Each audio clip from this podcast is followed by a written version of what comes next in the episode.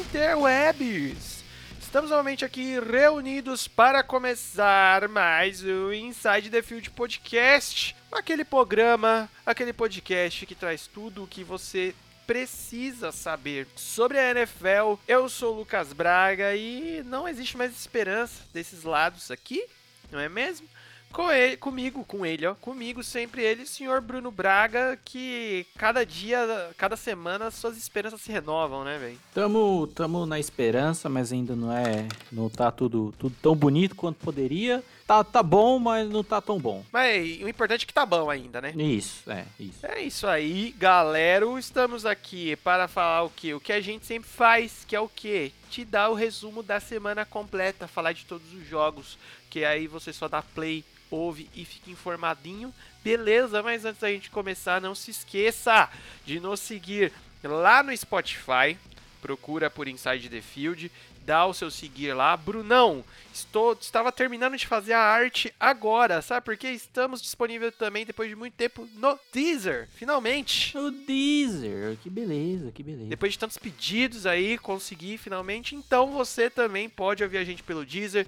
Dá para ouvir por uma penca de lugar. Quer ter a total certeza de onde a gente tá? Vai lá em anchor.fm barra Inside the Field. Lá tem todos os links de todas as plataformas que a gente está disponível. Tem feed, tem tudo. E claro que, né, procura Inside the Field que você vai achar o capacetinho preto e rosa. É a gente. Inclusive lá no Instagram e na Twitch. Segue a gente em tudo quanto é lugar, principalmente no Instagram, porque é no Instagram que a gente usa para avisar quando vai ter live, quando tem podcast novo, é, resultados. Acabei de postar aqui os resultados da última semana.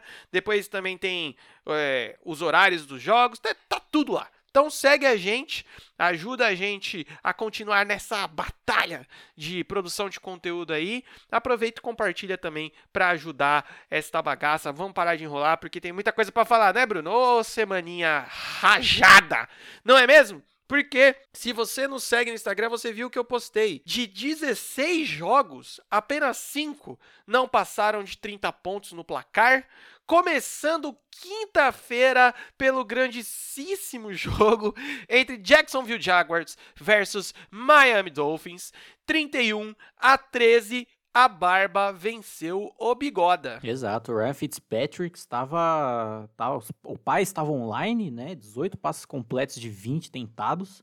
Então foi bem eu gostei do plano de jogo dos Dolphins, que priorizaram bastante o, o jogo terrestre, né? Foram 22 tentativas apenas com o Miles Gaskin e complementaram bem com o, o, jogo aéreo, não precisou ter um volume de jogo absurdo. E isso refletiu, de certa forma, no jogo do Fitzpatrick, né? Quando precisou dele, ele, ele foi bem. Não é à toa que conseguiu esse, esse placar a, afastado bastante, apesar de que é, essa defesa tipo, ela tá melhorando e ela foi bem, porque, né, era um jogo para se ir bem, mas acho que ainda falta um pouco ainda com base no que o potencial que ela tinha, que o Brian Flores tinha mostrado com o time do ano passado, que era totalmente limitado, com as contratações que fez, eu ainda acho que, que, que, falta mais dessa defesa, mas pelo menos um jogo, apesar de contra um time fraco, que deu para mostrar um pouco de coisas a mais. E pro lado de Jacksonville, é, é, é admirável a, a, coragem que o Gardner Mitchell tem em muitos momentos, mas muitos deles acaba dando muita coisa errada, né? Que ele acaba não cuidando tão bem da bola. Vide praticamente todos os turnovers que ele teve até então nessa temporada. E nessa partida não foi diferente. E assim, só, só não deu, né? Porque a gente comentou que, apesar de ser um time que o ataque tá indo muito para cima e tá mandando ver, o que é uma coisa bacana, a grande parte do, do rebuild, digamos assim, que foi concentrado nos Jaguars foi desfazer a defesa, a quantidade de jogadores bons que tinha, e isso se reflete, né? E aí entra num jogo que o ataque também não consegue não consegue botar tantos pontos. E aí acaba acontecendo isso, né? Só fica um destaque aí ainda para o Lavisca Chenot, que vem jogando muito bem essa, essa temporada inteira, basicamente, né? Foi escolha de segunda rodada aí do, dos Jags nesse último draft e que aparenta que tem tudo para se tornar talvez o, principal recebedor aí do time. Exatamente. Já que estamos falando de Jacksonville, primeiramente, complementando o que você falou, não tem muito o que falar da parte defensiva do time, né, mano? Foi um, um desmanche geral e, mano, sei lá, vai começar esse rebuild a partir da defesa, talvez, não sei.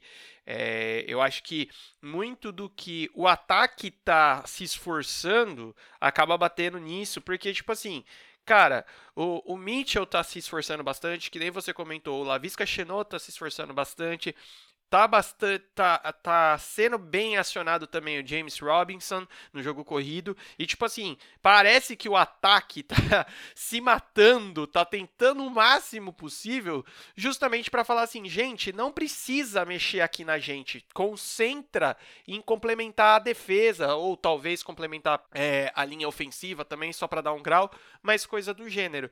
O grande ponto que grita para mim é que o time não tem defesa e o ataque apesar de muito ter esse gás, essa garra de tentar, de, sabe, de ter garra mesmo, sangue nos olhos, ele não tem muito ajuste. Né? Então, tipo assim, mano, quando encaixou no, no jogo que eles venceram lá, que eu nem sei quantos Colts, né, se não me engano, encaixou, beleza.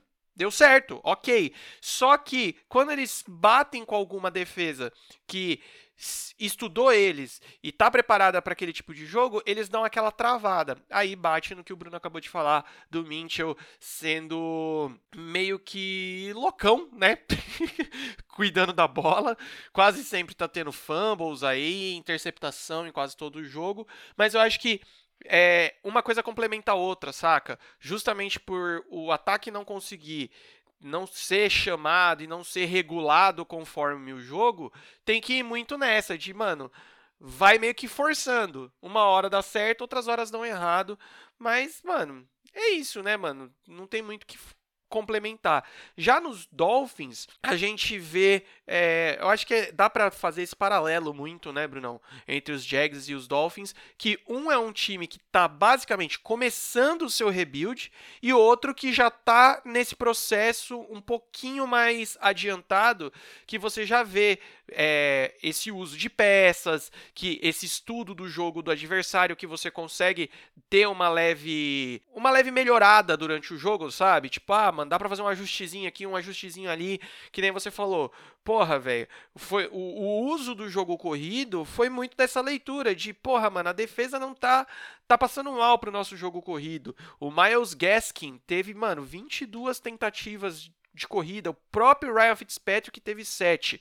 Então, você vê que tem esse dedinho a mais, óbvio que passa também pelo Brian Flores, que a gente já é, elogiou muito bem ele, né? Então, assim, a, acionou bem o jogo corrido. E o Ryan Fitzpatrick, que a gente também já comentou várias vezes aqui no, no podcast, que é um, um, um bom quarterback de lua, né? Porque quando ele acorda bem, ele joga realmente muito bem foi o que aconteceu nessa noite, né? Então, basicamente, tudo deu certo para os Dolfão da Massa. Dando sequência, domingão começando com um espanco, não é mesmo? Tivemos New York Giants versus San Francisco 49ers, 36 a 9 para São Francisco e o seu sub-12, né? Nossa, isso aí é, é uma vergonha, né, cara? Que assim, não ter a menor condição. Que, tipo, você até pode falar a questão dos Giants, entre aspas, estarem desfalcados por conta da, da lesão do, do Saquon Barkley, né? Que, afinal de contas, é o principal jogador do time. Mas essa desculpa não cola, né, parça? Porque os 49ers estavam com ninguém, velho. Com ninguém. Não tinha Jimmy Garoppolo, não tinha Ray Mostert, não tinha Tevin Coleman, não tinha George Kittle, não tem o Debo Samuel desde o início da temporada. Na defesa, não tem o Solomon Thomas, não tem o Nick Bolsa, não tem o Richard Sherman. E você ainda mete 36, você ainda toma, aliás, né? 36 pontos pro Nick Mullins, parça. Lançando quase 350 jardas. É sério isso? Pelo menos, assim, falando dos 49ers, fica aí a. Se não me engano, foi o jogo de estreia do Brandon Ayuk, que também foi veio desse, desse último draft e estreou bem. Vai complementar muito bem esse ataque quando tiver todo mundo, né? O ataque fechadão 100%. E dos Giants, cara, assim, não, não tem como. Até contrataram o Devonta Freeman, né? Que é o veteranaço aí, que inclusive teve a sua a melhor fase da sua carreira jogando pelos Falcons, que era que tinha como coordenador ofensivo o Kyle Shanahan, para meio que suprir essa necessidade do, da falta do Saquon Barkley. Mas, mano, é, é, é sem condições. Daniel Jones, apesar de definitivamente não é a culpa toda dele, mas ainda continua com muitos, muitos momentos de meter o louco, tal qual o Gardner Minshew, e continua com bastante pro, muito propenso a turnovers, vide essa interceptação dele. Ainda também não gosto do trabalho do Joe Judge como head coach. Não falando que tipo, ah, tem que ser demitido nem nada assim, tem que dar tempo para ele, afinal de contas ele foi contratado para essa temporada, mas ainda assim não é nada, não é nada positivo. E é isso, assim, ótimo para os 49ers, que com metade do time titular conseguiu arrancar uma vitória. Arrancar não, né? Foi uma vitória com, com V maiúsculo. E para os Giants, assim, já é o 0-3, é, uma temporada que já não, não aspira tanta coisa, principalmente pela lesão do Saquon Barkley e a, já começa a enveredar para não ter muito para onde ir, né? É, mano. Assim, primeiramente, eu acho que a gente tem que dar um pouco de mérito aí dessa vitória pro menino Kyle Shanahan, né? Que conseguiu é, mudar as peças ali, manter, manter um, uma, uma linha de jogo coerente ali que acabou tudo encaixando muito bem. Porque é o seguinte, é, por que, que eu tô falando que a gente tem que dar um, um tanto de mérito dessa vitória para ele? Porque a gente esperava que algum dos dois lados da bola tivesse problemas nos 49ers, né? Ou o ataque tivesse dificuldade em marcar pontos, ou a defesa em dificuldades de ceder pontos, no caso, né? Porque, como o Bruno comentou aí, tem desfalque em todo em todo time, tá ligado? Tá todo mundo, todo mundo se cagou. Mas, velho, foi essa esse trabalho aí do head coach foi minucioso a ponto de, mano, conseguiu trocar as peças no ataque e na defesa e o ataque pontuou bem e a defesa, mano, travou os Giants. Então, tipo, é, é um time aí que, que tem essa força de elenco, força de, de, técnico e coordenadores e tal. Cara, nos Giants eu acho que já tem que trancar o portão do, do, do, do vestiário, jogar fora, tá ligado? Jogar pela janela, tacar uma bomba lá dentro, acaba, mano, acaba. Melhor, mais fácil, né? Passa menos vergonha. Porque, tipo assim, nada se explica um resultado desse contra os 49ers da forma que estão, tá ligado? Você até poderia pensar nisso se o time adversário tivesse full, mas não tava, velho tá ligado? No, os seus principais jogadores. Cara, a gente não tá falando que machucou o, o, Zé da esquina, que é o terceiro wide receiver. A gente não tá falando que machucou o, o, o defensive end de rotação. Não, a gente tá falando que machucou os principais jogadores do time. Todos os principais jogadores do time não estavam em campo. E você não conseguir meter um TD, tá ligado? É feio demais. É muito feio. Tanto que, tipo, antes do, do domingo em si, né? Eu via muita gente falando, muita gente tipo, meio que apostando do, nos Giants, falando que poderiam ganhar. E, tipo, como já sabendo, né, o, todos os desfalques dos Niners, eu pensava, tipo, mano, realmente, tipo, pode ser, tipo, um jogo horroroso e os Giants acabarem saindo com a, com a vitória. Tipo, não é nada muito de outro mundo pensar nesse quesito, né? Pensando no, nesse, nesse cenário, né? Que tava se desenhando. E aí vai isso, é, é triste. Não, é triste, cara. Eu não vou nem. Não tem mais o que falar. Só complementando sobre Danny Dimes, né, mano? Que todo jogo tem um momento freak out dele que ele começa a desesperar e aí mete o louco e, mano, não tem mais como Assim, concordo. Ele não é o principal ponto do time, a principal merda do time. Mas é uma das merdas do time que não tá encaixando muito bem, né? Mas enfim. Dando sequência, Brunão, tivemos o primeiro empate da temporada. Tivemos Philadelphia Eagles e Cincinnati Bengals 23 a 23 e eu só passo vergonha com esse time, não dá mais. Para mim isso não foi um empate, né? Foi uma derrota para, para ambos e para a humanidade, né? Para todo todo mundo que assistiu.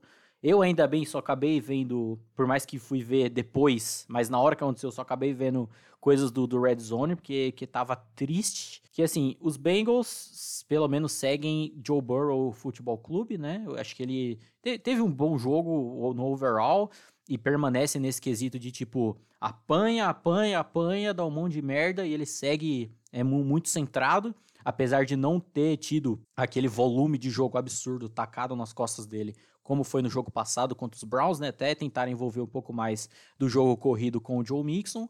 E acho bacana a, a interação que ele está tendo com o Tyler Boyd, né? Que está se tornando o recebedor principal, pelo menos com o Burrow. E não, não é razão, considerando que o AJ Green não tá lá tão bem mais.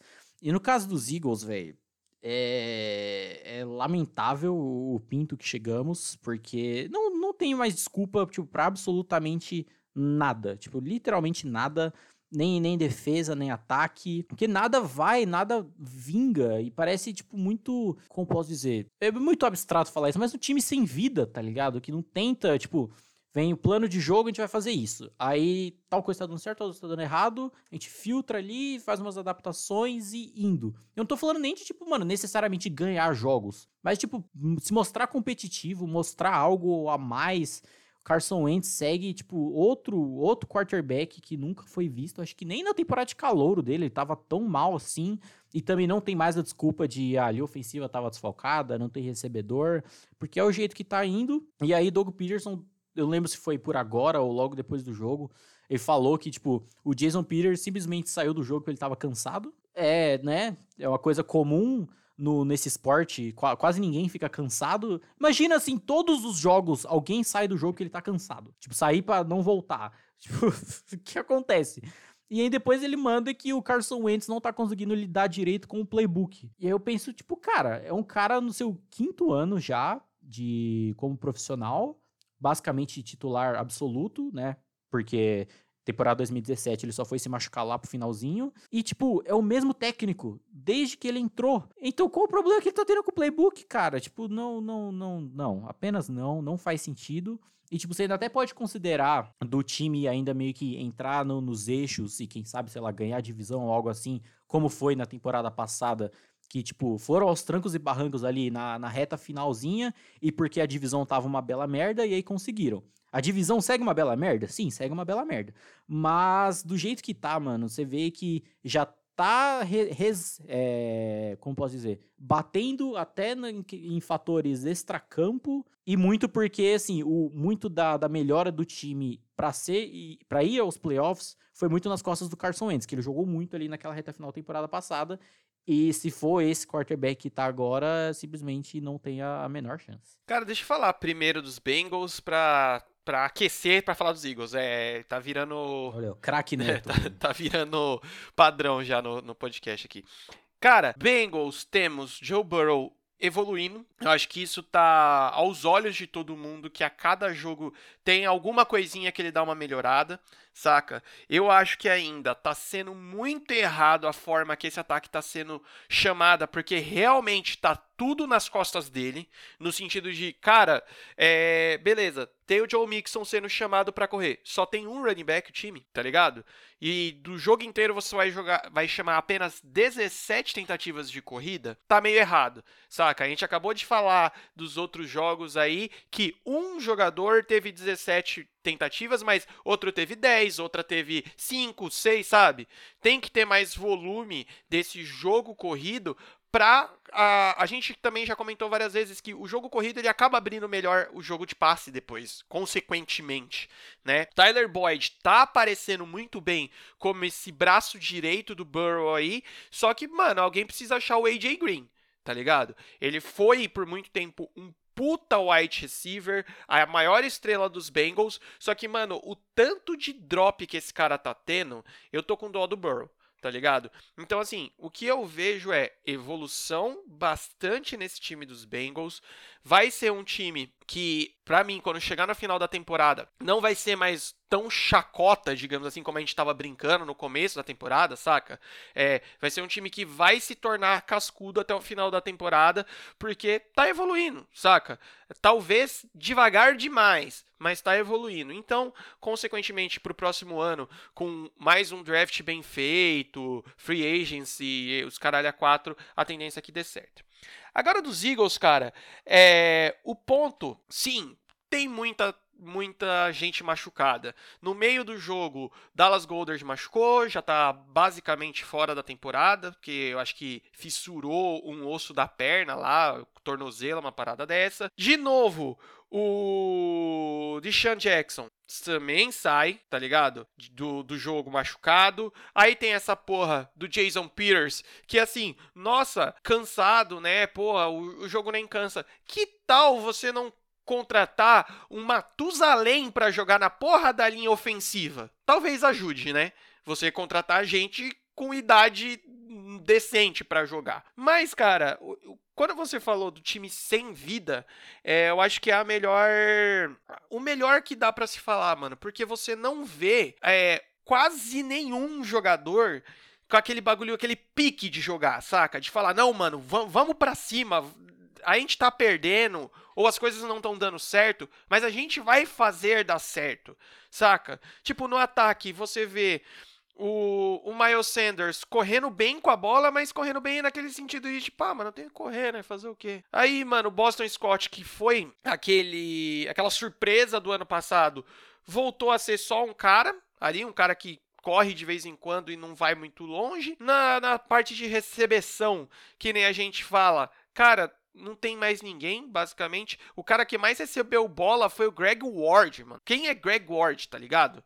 O John Hightower tá tendo que entrar em jogo, mano. Já teve que acionar mais o é, wide receiver de do practice squad, porque, mano, não tem mais gente tá ligado? Para receber bola nos Eagles e entra no ponto. Antes de começar a falar de Carson Wentz, também, mano, a defesa, qualquer coisa assim, dá até um, uns estalos, principalmente é, na linha, né, com o Fletcher Cox e o, o, o Derek Barnett também tá jogando bem e o Brandon Graham estão jogando bem nesse jogo, pressionaram bastante o Burrow, bateram bastante no Burrow, mas aí, mano, dali para trás, o que, que tem? Saca, mano? Você vê uma galera totalmente perdida.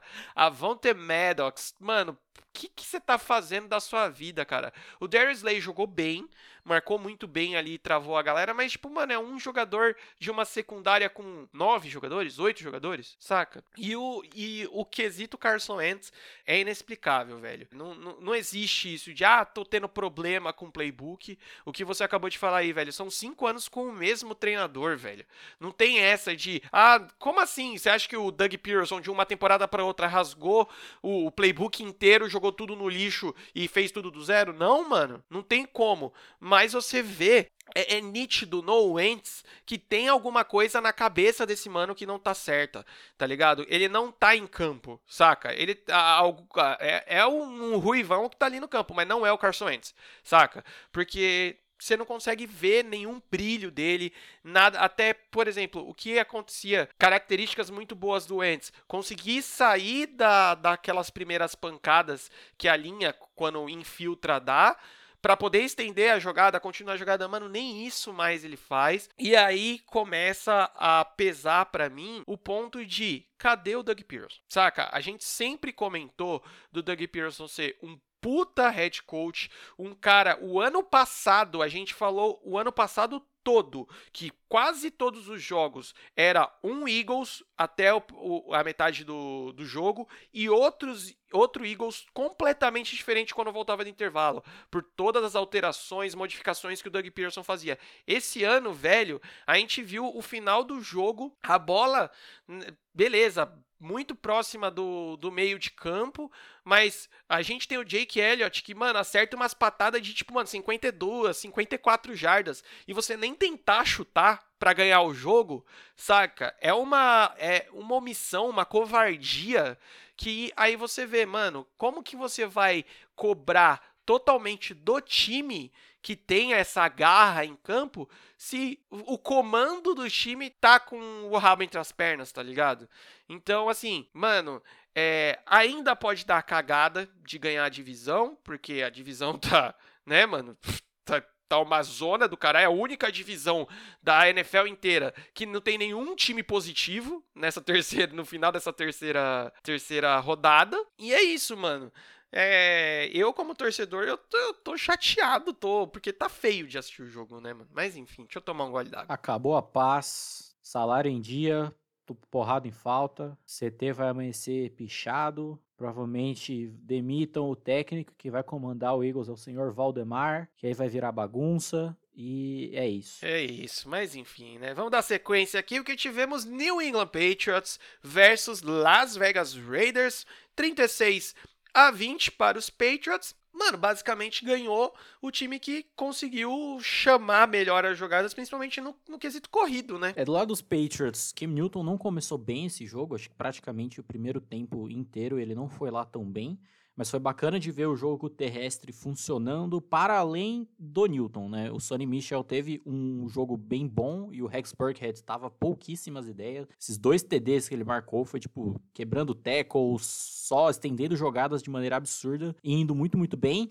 E falando da defesa dos Patriots, apesar de ter sofrido um pouco com o, o Hunter Renfro, que saindo do, do, slot é um cara que funciona muito, muito bem, juntando com o Derek Carr, né? É, o plano de jogo e o que eles fizeram para parar o Darren Waller, já juntando um pouco falando dos Raiders, foi uma parada bizarra. Curioso porque, tipo, eu não lembro se foi no, no sábado ou na sexta, que o JC Jackson falou que, tipo, eles teriam algo, tipo, algo preparado pro, pro Darren Waller. E aí eu pensei, tipo, tá, Tipo, obviamente, afinal de contas, é um dos principais jogadores da, do ataque do, dos Raiders. Mas será que, tipo, se é realmente assim, se não é só bullshit, se não tá só empolgado? E aí, mano, o que, que eles fizeram com o Waller para limitar ele? Foi uma parada, assim, absurda. Porque você pega em comparação o jogo passado dos Raiders, que foi a vitória no Monday Night contra os Saints, o Derek Carr é, mandou passes na direção dele 16 vezes, sendo 12 passes completos ele teve 105 jardas, o Darren Waller, e um touchdown. Nesse jogo, foram quatro passes na direção dele, sendo dois completos,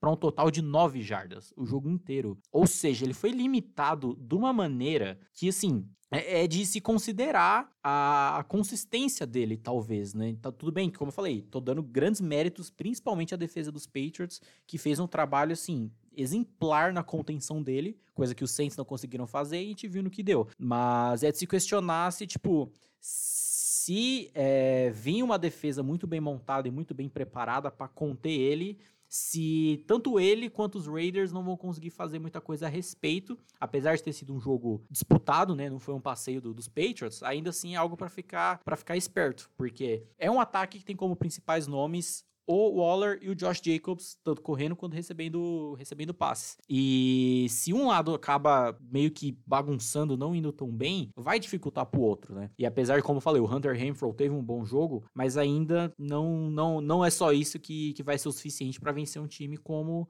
como os Patriots, né? Fora que a defesa também não é lá muito das confiáveis. E aí acaba dando, dando no que deu. Cara, já que estamos falando dos Raiders, vamos complementar. Vou bater de novo nessa tecla, né? Aquele botãozão e o Lucão batendo nesse botão. Que é esse raio de alguns times dentro da NFL que parece que tem muito isso de tipo, ah, encaixou o, o, nosso jeito de jogar, beleza, vamos ganhar. Não encaixou, pô, que pena, né? Não temos como mudar isso. E não é assim a vida, né, gente? Por favor. Então, assim, os Patriots, na parte defensiva, veio com uma proposta muito clara. Vamos parar o Darren, o Darren Waller na parte passada da coisa e o Josh Jacobs na parte corrida das coisas. Deu certo, eles conseguiram fazer isso muito bem. Parece que o time de Las Vegas morreu. Morreu assim ficou meio acuado, tá ligado? Apesar de ainda temos mais um jogo muito bem feito de Derek Carr, né, mano? Parece que toda a confiança dos últimos anos aí dele que tava minada voltou à tona. Talvez seja o que a gente comentou da chegada do Marcos Mariota ali pra fazer a aguinha bater no popô dele, saca? E tá dando meio que certo, porque você pode ver que são jogos para o Derek Carr, são jogos consistentes, tá ligado? Tá dando certinho, tá jogando bem, não tá fazendo aquelas cagadas que a gente tá tava vendo, digamos assim. Mano, eu acho que falta esse tipo de ajuste de falar, porra, cara, talvez, né, algumas chamadas um pouco mais ousadas de algum tipo de rota, tipo cruzando e fazer uma coisa que não é normal ali para dar aquela bagunçada na defesa, porque senão você começa a ficar muito previsível, né? Que foi meio que aconteceu. Do lado dos Patriots, cara, eu quero registrar aqui, terceira semana, estamos gravando no dia 29 do 9. Eu acho, por enquanto tá dando certo, tá 2-1 e tal, mas eu não consigo ver, principalmente na parte ofensiva dos Patriots, algo muito grande. Eu já tô achando muito, sei lá, mano, não é escasso, não é previsível, mas talvez um playbook curto, saca? Limitado. Limitado, exato. Eu acho que já tá muito limitado o que, que eles estão fazendo, já tá muito. A, a, caixinha já tá fechada, sabe? Tipo, a gente vai correr com o Newton, ou não tá dando certo, então a gente vai fazer essas corridas com, com quase que um fake do Newton, né? Chamando a corrida, a defesa para ele, mas na verdade a bola estando com outro running back, né? Tipo, Sonny Mitchell e o Rex Buckhead. Passes, não vamos ter passe muito longo, não vamos ter muita loucura de fundo de campo, mesmo porque o nosso corpo de recebedores não é lá muitas coisas. Então, assim, para mim, eu já tô vendo na parte ofensiva dos Patriots uma coisa que, tipo assim, cara, não vai fugir disso até o final do ano, saca? Vai ficar muito nessa e talvez volte no que eu tô gostando de bater do botão. De tipo, mano, vai encaixar. Quando encaixar contra outros, outros times, beleza, vai dar certo. Quando não encaixar, e aí? Saca? Quem que vai ser o cara que vai conseguir tirar esse coelho da cartola? Digamos que não tá sendo o Newton, nesse, pelo menos quando a Mariola apertou um pouco maior, pelo menos no jogo contra o Seahawks. Claro que ainda a maior força dos Patriots é nessa defesa, né? Então é, a gente pode ter uns Patriots aí a lá 2018 que eles é não o que eles ganharam o Super Bowl o, o último em cima dos Rams 2018 2018 que é isso a defesa zaralhando tudo e o ataque só fazendo aquele. O, o, básico do básico, tá ligado? Só que o que eu quero deixar registrado é isso: que, mano, torcedores dos Patriots não achem que. É, pelo menos na minha visão, tá? Que, porra, esse ataque vai ser lindo, bonitão, cheiroso e, gostoso. Só teremos o Ken Newton zoando na sideline mesmo, escorregando do banco para o chão. Não sei se você viu isso. Sim, sim. Mas uma coisa que eu tô vendo, não sei se, se abrange a todos, o que é impossível, né? Mas até a própria torcida dos Patriots eu tô achando bem, bem pé no chão, tá ligado? Acho que depois da, da temporada passada, que mesmo ainda tendo Tom Brady, foi não, vou, não foi um fiasco, pelo amor de Deus, que muita gente é, tratou como se tivesse sido, né? Mas 12 vitórias jogando em casa e playoff não é fiasco, gente, pelo amor de Deus. É, mas de que, tipo, tá, tá indo um jogo de cada vez, saca? A galera tá bem, bem pé no chão, ao meu ver. Mas curioso isso, é, em relação a ajustes e a adaptabilidade do time, que foi uma coisa que aconteceu na temporada passada. Eu lembro quando, acho que foi o próprio Davis Chiodini que apontou no Twitter, naquele jogo contra os Browns, que por mais que os Patriots venceram os Browns tranquilamente, eles sofreram muito pro jogo corrido do Nick Chubb. E olha que os Browns não sabiam utilizar tão bem o Nick Chubb temporada passada como vem utilizando agora. E aí ele apontou isso, de que talvez fosse, talvez não, ele basicamente mandou que a principal fraqueza daquela defesa, utilizando muito cover zero e etc, seria o jogo corrido. E foi se encaminhando a temporada e muita gente falando: não, o Bill Belichick, ele vai saber melhorar isso, ele vai saber ajustar. Quando chegou para aquele wildcard contra os Titans, a gente que mesmo falou, a gente falou, mano, eles vão perder esse jogo, porque os Titans vão usar bem o Derrick Henry e vai ser o diferencial. E foi o que aconteceu. E ficou nesse tipo, não, o Bibliotech vai resolver, bibopó, e não dei nada. Então é algo para ficar para ficar esperto aí, que às vezes não é por isso, não vai brotar ajuste do céu, né? Exatamente, exatamente. E assim, só para fechar, é, a gente é Team Cam, aqui, estamos torcendo para que dê tudo certo. Como já tá dando, né? Eu acho que a gente nem precisa torcer mais, já tá, já tá dando certo. Mas o Cam Newton nunca foi o quarterback, digamos que manda chuvão dentro ali do, do huddle, no sentido de, tipo assim, deixa no pai que o pai sabe chamar essa porra aqui, né? Nunca foi esse generalzão de campo, coisa que a gente vê, por exemplo, o Drew Brees foi por muito tempo, Aaron Rodgers, de tipo assim, o, o head coach mandar a jogada para ele, ele olhar ali na. Mano, às vezes em um segundo ele já se tocar toda a defesa já mudar tudo ali, né? O Cam nunca teve tanto essa. Não, aí eu tenho que te corrigir, porque ele faz muito isso sim, velho. Tanto que eu falei desde a prévia do porquê que ele ia encaixar muito bem nesse ataque é por conta disso. É a capacidade dele de fazer isso. Não, pra, assim, na minha visão, eu acho que não é um. Não tô falando que ele não faz, eu não tô falando que ele é o Jared Goff, tá ligado?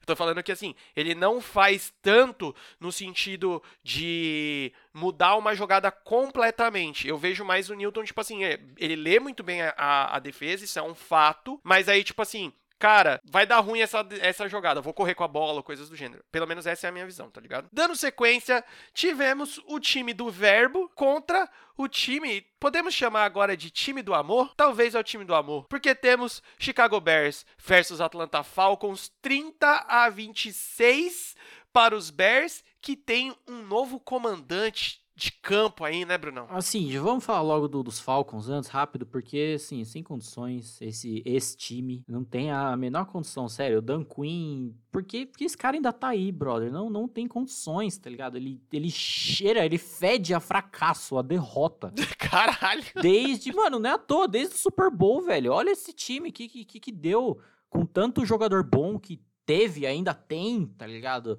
Sério, não, não, não tem condições, não tem condições. Salve o meu menino, meu menino Calvin Ridley, que a, com a falta do Julio Jones é o principal recebedor desse time e é muito, muito bom. É porque, sério, cara, não, não tem condições. Segunda derrota tomando virada, tendo uma vantagem do com placar considerável, né? Tava 26 a 10 até o terceiro quarto esse jogo. E assim, não, não dá mais, sério, sem condições. E, e os Bears, mano, é a força da, da natureza, né? Quando o homem vem, vem do banco, ele vem, vem tunado. Aliás, só falando sobre o Trubisky, que ele, ele também foi altos e baixos, porque assim no primeiro jogo da temporada, ele começou mal e melhorou até ganhar o jogo. Aí no segundo jogo, ele começou bem e foi piorando. E aí nesse ele já veio todo cagado mesmo. Né? Então foi bem, tá bem. Tá todos os quesitos. O Trubisky e aí o Foles veio e fez o, o que ele faz, né? Apesar da interceptaçãozinha bizarra. Mano, é um bagulho absurdo o quão ele consegue envolver mais. Tanto esses recebedores, mano, o Allen Robinson, que eu falo há tanto tempo, que tipo, é um recebedor muito bom e que acaba é, não conseguindo ter um volume de jogo grande por jogar com o Trubisky e por já ter jogado com o Blake Bortles também, né? É, é, é curioso quando vem um cara que realmente consegue complementar isso e fazer o cara jogar bem. E ainda tem umas jogadas inacreditáveis, velho. O touchdown que ele passa pro, pro Anthony Miller é um bagulho absurdo que, tipo, ele tá tomando pressão de todos os lados, ele tá caindo para trás, ele lança a bola pra, pra endzone e o Anthony Miller recebe tranquilaço. E o mais curioso ainda é que, se olha a formação, é a jogada chamada, ela já foi feita várias vezes com o Trubisky, mas na maioria das vezes ele faz a leitura da progressão de passe, ele não consegue ver nada e acaba correndo com a bola. E tipo, a diferença, tá ligado? De uma mesma jogada com quarterbacks diferentes, o que dá. E acaba caindo até um pouco no, no Matt Nagy, que aparentemente tá se redimindo do, dos erros do, da temporada passada, de ficar só passando a bola com o quarterback que tinha. E agora tá envolvendo um pouco mais o jogo terrestre, com algumas jogadas um pouco mais inteligentes. E é isso, Bears 3-0. Não é aquele 3-0 cabuloso, fodão, mas é um 3-0, né? Independente de tudo. Cara, só pra já com, complementar, pegar o embalo dessa jogada desse TD do Allen Robinson, é, tem um TD. Do Anthony Miller. Anthony Miller, desculpa. Tem um TD dos Eagles lá no Super Bowl. Não vou lembrar qual TD foi, porque também tem TD pra caralho esse jogo, né? Mas que, mano, a jogada é muito parecida. Eu acho que foi a pro Ashon Jeffrey. Não lembro com certeza. Depois eu dou uma olhada e, e, e acho aqui para te falar. Mas, mano, que você vê a bola saindo da mão do Foles, assim, mano, meio segundo antes da defesa dar-lhe uma cacetada que o bicho vai até para trás, assim. E é aquela bola que, quando você tá assistindo pela transmissão normal, né, clássica do jogo, você fala, mano, ele jogou muito away a bola para cima, digamos assim, né? Mandou um aleluia. Porque é uma bola que ela sai muito alta já, né? Mano, só que quando você vai ver na progressão do passe e a bola chegando no recebedor, você fala assim, mano, como, primeiro, como que ele conseguiu ler esse ponto futuro? Segundo, como ele conseguiu ter o sangue frio de esperar essa movimentação da defesa nos dois casos, né, principalmente no fundo do campo, a ponto do recebedor ter a separação correta e ter essa leitura de, mano, eu tenho que soltar a bola agora, que vai ser o tempo da bola chegar na onde eu quero, antes de eu tomar a porrada, tá ligado? É, esse é o tipo de. Esse é o talento do, do Nick Foles, tá ligado? E eu acho que vai muito. Ele tem que ser usado muito assim nesse negócio de ser a surpresa, entendeu? De mexer no jogo, mudar o jogo, porque são patamares totalmente diferentes quando você tem o, Trubri, o Trubisky jogando e depois o Nick Foles jogando. Então, cara, eu, de certa forma, se eu fosse o Matt Nagy, eu acabaria usando bastante esse tipo de coisa. De tipo, pô, começa com um, principalmente agora, envolvendo mais o Trubisky, conseguindo correr melhor com a bola, sabe? Mano, você condiciona a defesa adversária a pensar de um jeito, sabe? Porque ela tá. Ela começa o jogo sendo acostumada àquilo, aquilo, aquilo, aquilo. Daqui a pouco você muda esse quarterback que vai virar outro jogo, a defesa até ela conseguir encaixar de novo, é o momento de você abrir placar tá ligado? De você dar essa abertura. Esse é um tipo de tática muito usado, sabe aonde, Bruno? No MMA. MMA se usa muito esse negócio de, tipo, você vai usando um golpe repetida vezes de um, no mesmo lugar, no mesmo lugar, no mesmo lugar, até a hora que o corpo do adversário, eh, o reflexo já se movimenta sozinho, tá ligado? Aí é a hora que abre espaço pra você dar-lhe a muqueta e ganhar o jogo no caso, o round ou o cinturão, não sei.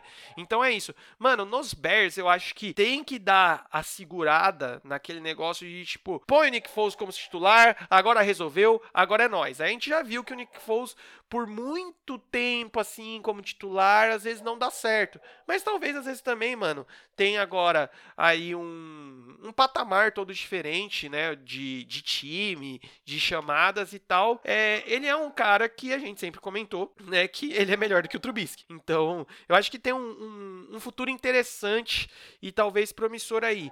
E para finalizar dos Bears, Brunão, é 3 a 0 Foda-se, saca? Ah, é ganhando no, no finalzinho por pouca diferença é 3 a 0 irmãozinho. Com 7 vagas nos playoffs, jogando na NFC, começar 3 a 0 é uma puta de uma vantagem, tá ligado? Isso vai fazer diferença lá no final da temporada. E nos Falcons, cara, eu me recuso a falar. Não tem mais o que falar, não. Chega, já vou passar pro próximo jogo. Dando sequência, temos Buffalo Bills versus Los Angeles Rams, 35 a 32 para os Bills. Vamos, vamos já resumir o jogo? O, o, jogo, no modo geral, assim, Josh Allen precisa parar de querer perder jogo, né, velho? É, é, é.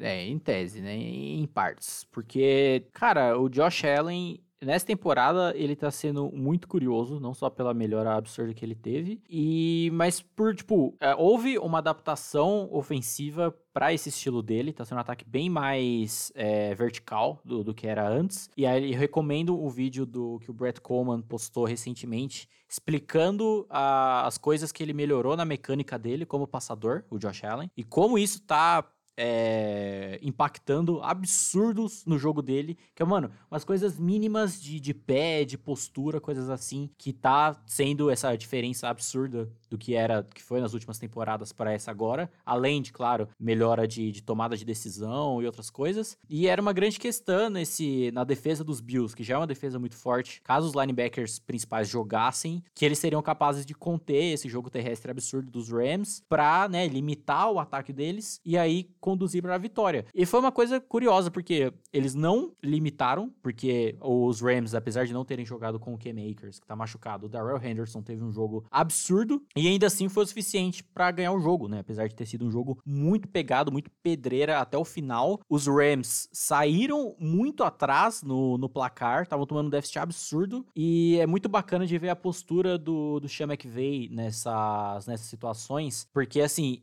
ele, como play caller, ele não se desespera. Ele se mantém na, na cerne do ataque dele, continua muito equilibrado. Eu vi uma estatística, eu não lembro certo os números, então não vou, não vou falar pra não, não falar merda, né? Mas que, tipo, nessa retomada que os Rams tiveram depois de ter saído muito atrás no, no placar, a quantidade de jogadas chamadas de passe e corrida foram exatamente as mesmas, saca? Então, tipo assim, ele mantém totalmente equilibrado na, na proposta do, do jogo do time, do ataque, que já é um, um ataque muito característico. Eu acho que isso é uma grande um, um, ponto muito positivo. E apesar de ainda ter as bugadas que às vezes acontece, principalmente por parte do Jared Goff ou justamente desse esquema do ataque dos play actions, já a galera que conhece muito bem. E quando você joga contra uma defesa muito boa, acaba impactando, apesar de ainda ter sido um jogo com pontuação muito muito alta, mas é bizarro ainda, pelo menos de como o jogo foi resolvido por parte dos Bills que tiveram que correr atrás do prejuízo de uma maneira cabulosa, estavam conseguindo,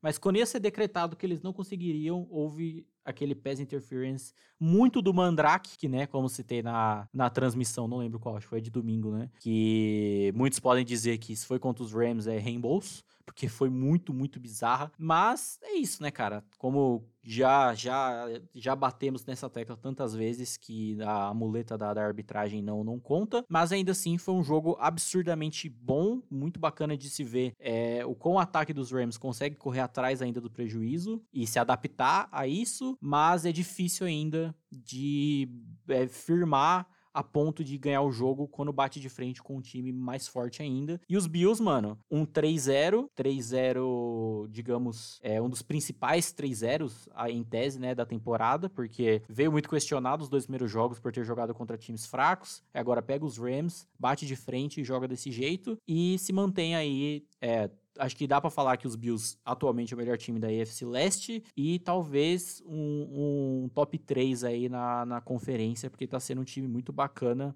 principalmente para essa melhora do Josh Allen e essa adaptação em volta dele. Exato. Cara, falando primeiro dos Rams, eu acho que a gente já pode tirar é, esses três primeiros jogos aquela aquele cheirinho que a gente tava, que a gente levantou bastante nas prévias, nas análises que a gente tava fazendo, de tipo, ah, este ano Sean McVay vai ter que mostrar que ele não era só uma promessa, sabe? Que ah, vamos ver se ele consegue dar um up nesse nesse ataque, coisa do gênero. E isso que você comentou, mano, dele sempre se manter centrado, é nítido isso, né? De não, mano, vamos, vamos pra cima, vai, vai dar, vai dar, vamos continuar. Pô, faz ajuste, presta atenção aqui, mexe uma coisinha ou outra ali, mano, pra mim já tá, já, já é quase um outro Rams, tá ligado? Se for comparar principalmente com o ano passado. Então, assim, claro que o Jared Goff, ele ainda acaba sendo, de certa forma, um funil ali para esse time não dar uma deslanchada um pouco maior, mas eu acho que também não é total, digamos, que culpa dele,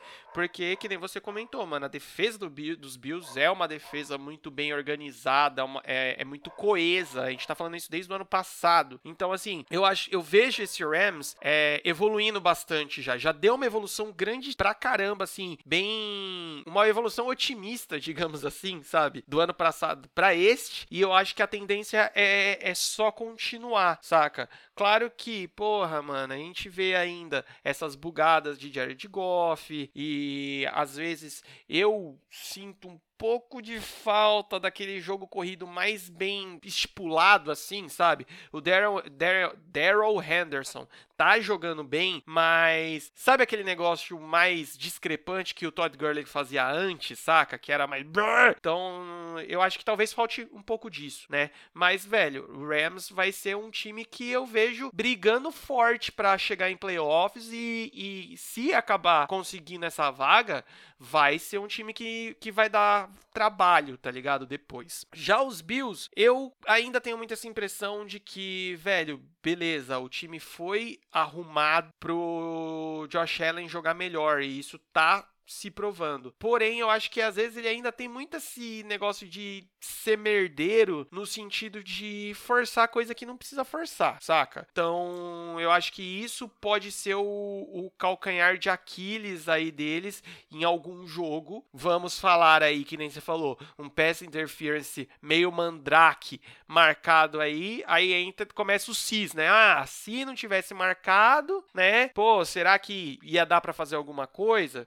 Por conta desse tipo de, de, atitude, digamos assim? Não sei, mas eu acho que precisa ter um pouco mais de pé no chão, saca? De falar assim, cara, vamos prestar mais atenção no jogo, vamos fechar o caixão do, do adversário logo, quanto antes, e não permitir esses certos sustos, assim, entendeu? Mas, cara, é, é um dos 3 a 0 mais consistentes aí que a gente tem dentro da, da temporada até agora. Dando sequência, temos Cleveland Browns versus Washington Football Team, 34 a 20 para os Browns assim, nada muito longe do que a gente esperava, a gente pode falar, né? O Browns novamente imprimindo o sistema do, do Kevin Stefanski e fazendo muito bem, né? É, toda a panfletada que eu fiz em volta, do, em volta do Nick Chubb na, antes da temporada começar tá se resolvendo, porque ele tá sendo utilizado de uma maneira muito boa, até o próprio Kareem Hunt dando uma explorada a mais nesse backfield. E aí aquela coisa, né? Tira o Mayfield do pocket, play actions, é, é nítido até a próprio, o próprio envolvimento dos recebedores, que a gente já falava tanto, do potencial que estavam meio apagados. Odell, o Jarvis Landry, o próprio Austin Hooper, que chegou para essa temporada, estão sendo envolvidos muito bem no, no, plano de jogo. Ainda tenho o meu pé atrás com a, com a defesa, apesar de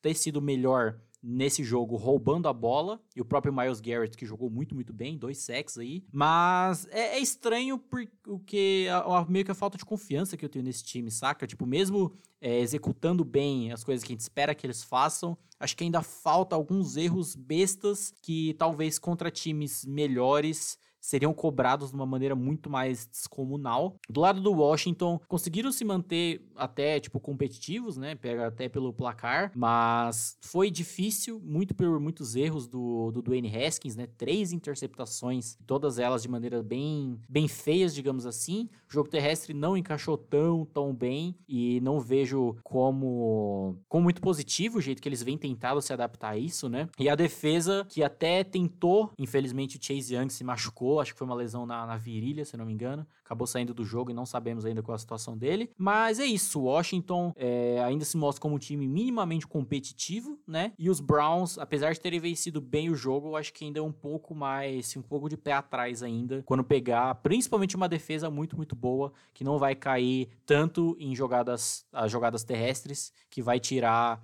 é, essa diferença para quando passar pro jogo passado, com o Mayfield saindo do pocket, etc. Ah, cara, eu acho que você resumiu muito bem no caso dos Browns, que a gente só vai conseguir bater o martelo de que ah, o time evoluiu mesmo quando pegar uma pedreira um pouquinho maior, como pegou no primeiro jogo que foi contra os Ravens, né, que foi amassado. Talvez o próximo jogo, né, essa próxima semana que é contra os Cowboys vai deixar um pouquinho mais claro. Mas enquanto tá jogando com times menores, esse sistema tá rodando muito bem, saca? Então, assim, velho, tá encaixando, foda-se. É aquele negócio que a gente comentou de alguns outros times, que é aquele esquema. Velho, a gente tá pegando time que, que estão piores, digamos assim. Velho, a sua obrigação é passar o carro mesmo, saca? Então, assim, cara, o menino Nick Chubb tá um, uma coisa aí. A gente pode falar sobre top 5 melhores running backs desse começo, talvez, da temporada. O Mayfield, ele se sente bem, né, mano? Saindo um pouco mais do pocket, assim. Eu ainda acho que ele é precipitado em certas leituras dele, que eu acho que às vezes ele, ele vê uma oportunidade que pode dar entre, assim, refazendo. Se ele tá fazendo a jogada e assim,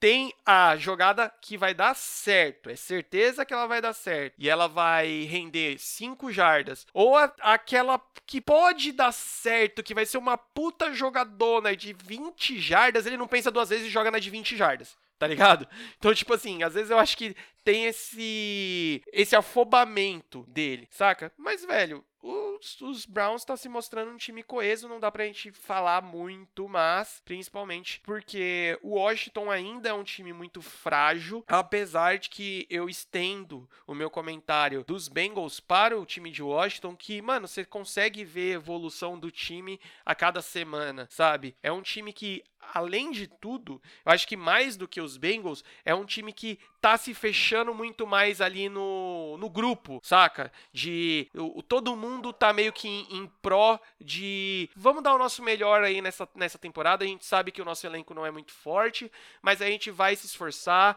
vamos jogar certinho, vamos jogar. É, vamos jogar no, no, no, Vamos dar o nosso melhor. Basicamente isso. Danny Haskins com três interceptações é um pouco demais.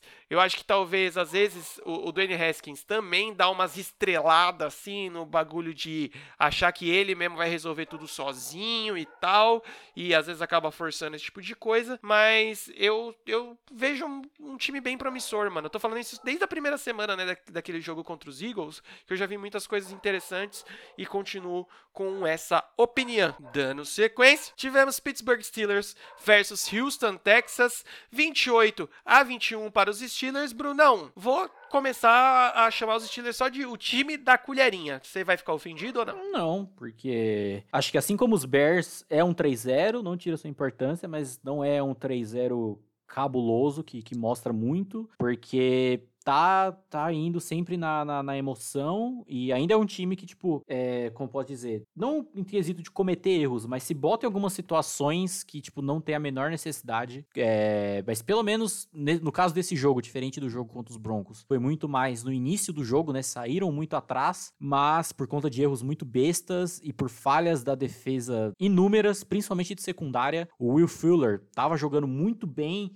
na, saindo da marcação individual do, do Mike Hilton, que estava sendo botado no bolso. Mas, cara, é, melhor comissão técnica vence. E olha que eu, a quem ouve muito tempo sabe que eu não sou muito fã da comissão técnica dos Steelers, para além do Mike Tomlin. E isso acaba se encaixando muito nas derrotas dos Texans, né? De melhor comissão técnica vence, porque a deles é uma merda. E não é à toa que eles estão 0-3, né? Essa quadrilha, essa máfia não aguenta e tem que fazer merda. Aliás, no caso deles é nem fazer merda, é simplesmente não fazer nada. Porque não existe ajuste, não existe adaptação. O Tim Kelly, quem é que é o coordenador ofensivo desse time, tipo, mano, eu não sei o que ele faz de, tipo, começar bem e não tentar mudar em nada, não tentar se adaptar em nada, jogando contra essa defesa ainda. É só você ver o placar, mano. O jogo foi pro intervalo estando 21 a 17 para os Texans. E o jogo terminou 28 a 21. Tipo, eles não pontuaram mais depois do da volta do halftime, tá ligado? Isso não tem sentido. Apesar de que, tipo, a defesa dos Steelers, como eu falei, teve muitos erros de secundária, mas ainda o pass rush ali, o front defensivo continua muito forte, continua muito agressivo. O Vince Williams, eu posso estar tá falando merda, mas se eu não me engano, atualmente na liga, ele é o jogador que lidera a liga, né, em tackles para perda de jardas, então a defesa continua com esse com esse viés muito agressivo. No ataque, eu gostei muito de como os Tyrants foram incluídos é, no jogo. Tanto o Ibron quanto o McDonald foram muito bem, tanto recebendo passes quanto, quanto bloqueando. James Conner aí vem se redimindo da, dos fiascos que teve tanto temporada passada quanto no jogo, do primeiro jogo, né? Segundo jogo seguido aí para mais de 100 jardas e foi bem. E o Roethlisberger foi tipo ok, assim, teve um jogo bem, fez o que tinha que fazer e nada nada de muito. Como eu disse, 3-0 é um 3-0, não, não tenho o que falar, mas ainda não, não é aquele 3-0 que aspira muita confiança como 3-0 de outros times. E quanto os Texans, eu falei, né? Tem muito disso. Deixar um Watson acaba sendo vítima, muitas partes desse quesito. E a defesa, que além de fraca, principalmente contra o jogo terrestre, dá umas vaciladas absurdas. Vídeo touchdown do Juju, né? Que foi a defesa praticando aí o distanciamento social que é muito importante. Cara, começando falando dos Steelers, é... o Big Ben eu acho que ele tem muito essa, essa moral de ser o quarterback mais necessário possível, tá ligado? Ele não, tipo, na maior parte da carreira do Big Ben, é, ele nunca, ele não era o, o quarterback extraordinário, pai que destruía, fazendo um monte de jogada. Ele sempre foi o quarterback necessário, tá ligado? Que era o quê? Mano, o que, que precisa para ganhar o jogo? A gente vai fazer isso. Ponto, sabe? É tipo quase que comparar na Fórmula 1 lá o Piquet com o Senna. Todo mundo sempre compara isso, né? Que o Senna era loucão, puta piloto maluco que perdia a prova porque tava muito na frente e queria continuar dando volta nos adversários até estourar o carro. E o Piquet, mano, o Piquet e o Prost é, é até um exemplo disso. Que era aquele cara, mano, que o que, que eu preciso para ganhar o campeonato? Chegar em terceiro, chegar em quinto, chegar em quarto? Foda-se. É isso, entendeu? Então eu vejo o Big Ben muito assim e a confiança que ele passa pro resto do ataque, mano, é, chega a ser brutal se comparar quando ele não tava o ano passado, né, mano? Parece que todo mundo acredita muito na, na capacidade dele e compra muito o que ele, o que ele chama ali para ser feito e coisas do gênero. Claro que, né, mano, aí se a gente for colocar também qualidade de passe, qualidade de leitura da defesa e coisas do gênero, né, é, é quase incomparável. Então, assim, agora a gente tá vendo que a gente cornetou bastante, principalmente eu, né, cornetei bastante o ano passado, por exemplo, o Juju. Ah, cadê o Juju? Cadê o Juju? Ó, Juju tá aparecendo de novo, né? Talvez não ainda o Juju que todo mundo falava que, ó, beleza, o Inominável pode ir embora, que o Juju tá aqui e vai substituir ele à altura. Ainda não chegou nesse ponto, mas a gente já tá vendo um Juju muito mais ativo e muito mais o que a gente esperava aí dentro do, do ataque dos Steelers. E aí, agora, que nem o Bruno falou, James Conner aparecendo, com o jogo corrido encaixando um pouco melhor, consequentemente a parte de passes acaba é, sendo talvez facilitada e as coisas estão rodando dentro dos Steelers, apesar dessa brincadeira que eu falei da colherinha, cara, é 3-0, re, re, repetindo o que eu falei sobre o 3-0 dos Bears, é 3-0, irmãozinho. Você tá na AFC, foda-se, você vai é, classificar para playoffs, talvez pegando um time mais fraco do que você, com um recorde menor que o seu, e quando chega nos playoffs, que é um jogo só, é pau dentro ou pau fora, vai fazer diferença esse tipo de coisa de jogar em casa. Até lá nos playoffs, mano, em dezembrão, janeiro, talvez já possa estar a torcida inteira no estádio de novo tá ligado? Então, assim, isso pode fazer muita diferença. No caso de Houston, cara, eu também já é um outro time que eu já tô ficando cansado de falar, porque é um time enquanto não não não leram o que eles estão fazendo ou enquanto o ataque não não cansa, depois, velho, é ladeira abaixo, deixam o Watson, sei lá, velho, o bicho vai entrar em depressão aí porque é só ele que joga praticamente no time, o, não tem chamada, não tem ajuste, defesa é, entre na minha casa, abra a minha geladeira, faça o que quiser com a minha mulher. E é isso aí, mano. E é isso, cara. Sinceramente, eu não tenho mais o que falar, não. Dando sequência, Brunão, tivemos Minnesota Vikings versus Tennessee Titans. 31 a 30 para os Titans, também 3 a 0 o outro time 0-3. E, mano, as coisas estão. Poderia dizer que não do jeito que a gente esperava, ou isso já era esperado mesmo? É, a situação dos Vikings tá, tá muito estranha, não só pelo 0-3, mas como esse 0-3 foi feito, né? Foi espancado pelos Packers na semana 1, praticamente sem reação apesar de ter tido um comecinho de jogo ali bom. E aí esses dois últimos jogos é tipo muitos pontos, mas ao mesmo tempo muitos erros e defesa zero. E aí complica um pouco, que é muito estranho dessa defesa, tipo, não faz sentido para mim o quão apagada vem sendo essa defesa, sobretudo no próprio pass rush até, né, apesar de estarem se complementando melhor, mas ainda nada nada do esperado e fora os erros do próprio Kirk Cousins, que, tipo, também não é o principal problema, mas é uma coisa que compromete um pouco. Mas pelo menos foi um jogo muito bom aí do, do Justin Jefferson. Final, finalmente apareceu aí como é, o grande wide receiver que ele tem potencial para ser e sendo um pouco diferente de como ele era utilizado um pouquinho ali em LSU. Então, quem sabe esse, esse time não possa decolar um pouco mais com base nisso. Mas ainda eu acho muito estranho é, o que a gente fala tanto dos Vikings de ter elen um elenco bom, vários jogadores muito bons e um time que meio que parece um parecido um pouco com os Eagles no quesito de ser um time sem vida a ponto dos jogadores que tem, saca, não, não renderem muito. Eu acho muito questionável já esse ponto o trabalho do Mike Zimmer. Parece um treinador meio sem sem muita garra, tá ligado? Sem muito culhones de botar o pau na mesa e fazer alguma coisa diferente. O contrato dele ainda foi renovado, então sei lá. E já é um 03, né? E agora também não é o. Né, tá sozinho nesse 03 dentro da divisão. Então é, é, é, é preocupante. E no lado dos Titans, no lado da defesa, também eu tô achando essa defesa um pouco estranha. Mais um jogo bem bom do, do Christian Fulton, que foi escolha de segunda rodada nesse, nesse último draft. E o ataque se encaixa bastante, sendo bem explorado no passe. Derrick Henry voltando aí fazer grandes, grandes performances com dois touchdowns. No caso desse jogo foi mais finalizando jogada. E o Ryan Tannehill, que hum, quando o resto ainda não tá encaixando, taca nele que, mano, ele tá resolvendo, mas tá resolvendo do jeito dele, pelo menos é, é o suficiente. E o, o Ghost House, que, que vence uma grande caminhada de redenção desde a semana 1, né? 6 de 6 nesse jogo aí, 100% de aproveitamento. Então, tudo certo. Os Vikings 0-3 preocupante e os Titans que é um 3-0, acho que um 3-0 na mesma situação dos Steelers, talvez. Cara, já vou falar dos Titans aí rapidão, porque eu achei real, é, realmente engraçado pensar que é tipo isso, que o Ryan Tannehill, ele tá sendo esse ponto fora da curva para resolver no final das contas o rolê, mas é desse jeito meio trotos dele, né, velho? O importante, cara, é que tá resolvendo, saca? O ano passado também foi muito assim, né, tanto ele quanto o Derrick Henry, mas mais no caso dele de tipo, velho, vamos fazer quase que eu acabei de falar sobre o Big Ben. O que que precisa para fazer para ganhar essa porra aí e continuar invicto? Vamos fazer, velho, vamos fazer. Eu tô achando um pouco estranho é, ainda não ter esse, o, o deslanche, digamos assim, do Derrick Henry de novo. Talvez ah, mano, o por conta de tudo que ele fez no ano passado, o jogo dele ter sido muito estudado, né? Eu tô falando de um cara que teve 119 jardas aí nesse último jogo.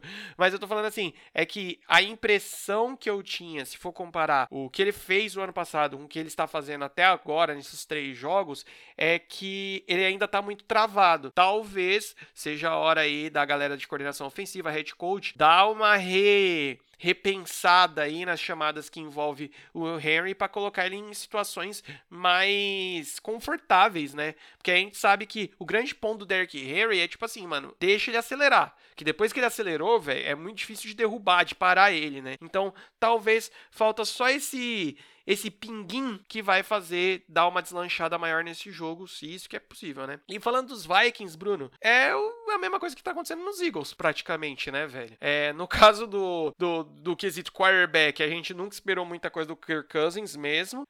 Eu, particularmente, tinha até uma esperança relacionada a ele, porque eu achava que ele tava numa melhora, né? Comparando o ano passado para o que tava, o que tinha em mente aí, o que tinha em voga para acontecer. Eu achei que ele ia dar uma melhorada. Posso levantar aqui uma teoria de que esses quarterback aí que tem filho, por nessa parte aí da pandemia estão dando estão peidando na farofa, que é o caso do Endes e do, do Cousins, né? Então, pode já ficar teoria aí. Vamos chamar o Atila para estudar esse caso e ele vai poder responder pra gente.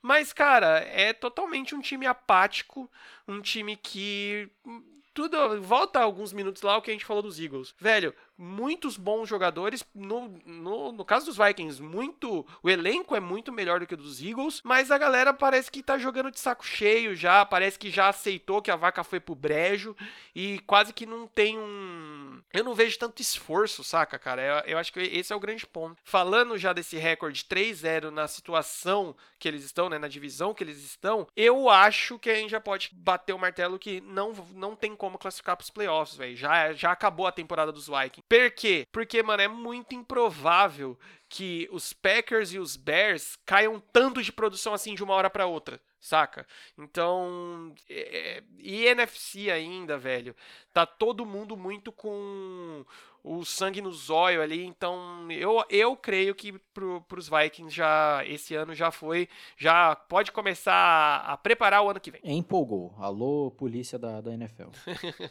Dando a, a, empolgação reversa, né, tá ligado? Dando sequência, a gente tem Los Angeles Chargers versus Carolina Panthers, 16 a 21 para os Panthers no talvez o jogo mais morno dessa, dessa rodada? É, por aí foram bem, bem, bem tímidos as performances de ambos os times, mas eu gostei bastante do, do Matt Rule nesse jogo, como ele chamou o jogo, como ele ajustou, é, baseado no elenco limitado que ele possui, né? Acho que foi tudo muito coeso para a galera que ele tem, principalmente no Terry Bridgewater, isso se reflete nos números dele, né? 20, 22 passos completos de 28 tentados, com 235 jardas e um passo para TD. Então, assim, foi bem, bem, bem coeso, bem tudo certinho. E no, nos Chargers, é, eu gosto, venho gostando da atuação do, do, Justin Herbert, mas ainda parece muito que permanece na mesma do jogo passado. Que, tipo, ele faz mu coisas muito boas, aí ele faz uma cagada inacreditável que aí você lembra, ele é um rookie e, tipo, é em tese normal acontecer isso, porque faz parte. Mas pelo menos é, junta ele, tanto ele quanto o Burrow, demonstra que, tipo, o potencial que a gente, tinha, que a gente via neles tá sendo justificável ainda como rookies, né? Considerando os erros e etc. Eu gosto dessa exploração de backfield que eles vêm fazendo do Austin Eckler com o Joshua Kelly. E falando do Eckler, mano, que pecado foi aquela ele não ter conseguido pegar a bola naquele finalzinho ali, naquela última jogada que eles fazem um hook and lateral, né? O Justin Herbert faz o passe, não lembro para quem. É o recebedor pega e joga pro lado, pro Eckler. Que, mano, se ele pega aquela bola, é um touchdown gratuito, porque não tem ninguém ali. Ele só ia correr pra endzone e os Chargers iam ganhar o jogo. Foi por pouquíssimo que ele não pegou a bola, mas é, é isso, né? Acontece. E os Panthers, que demonstraram uma, uma fibra aí, talvez similar ao, ao os Dolphins do ano passado, que no quesito elenco mega limitado e que conseguiu algumas performances boas. E os Chargers ainda, ainda nessa, apesar de já estar tá meio que focado no, no potencial pro futuro. Né? Cara, começando pelos Panthers, eu acho não dá para bater martelo justamente por pegar uns Chargers aí no, no meio de tudo, né? É, tá se forçando, óbvio, por motivos óbvios, a esquecer essa McCaffrey dependência, né? O McCaffrey não tá. Então, cara, abre mais esse playbook, procura outras outras oportunidades dentro do campo e, mano, o que que vai que, que isso gera? Cara, talvez o McCaffrey volta para essa temporada ainda? Volta. Então talvez, mano, a gente possa ver um Panthers mais forte quando o McCaffrey voltar, justamente por pegar a confiança no resto do corpo de recebedores e no corpo corrido que tem, entendeu? O Bridgewater, ele é um, um, um quarterback coeso, tá ligado? Um cara que já tem uma experiência boa, então ele colocou essa experiência toda é, na mesa nesse jogo aí para levar o time à vitória,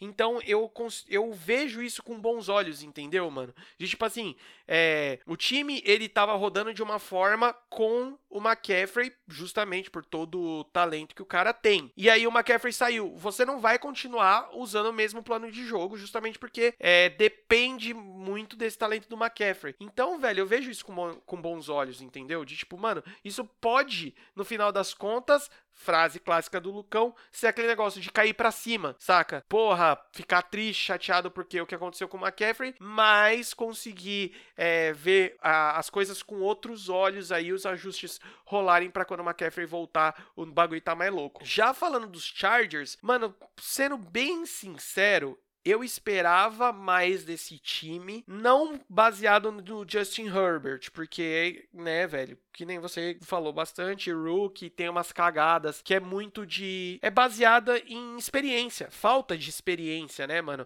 A gente chegou a comentar na live, em uma das lives dessa semana, que, cara, a diferença do college pra NFL não é um degrau, é uns, alguns andares de diferença, né, velho?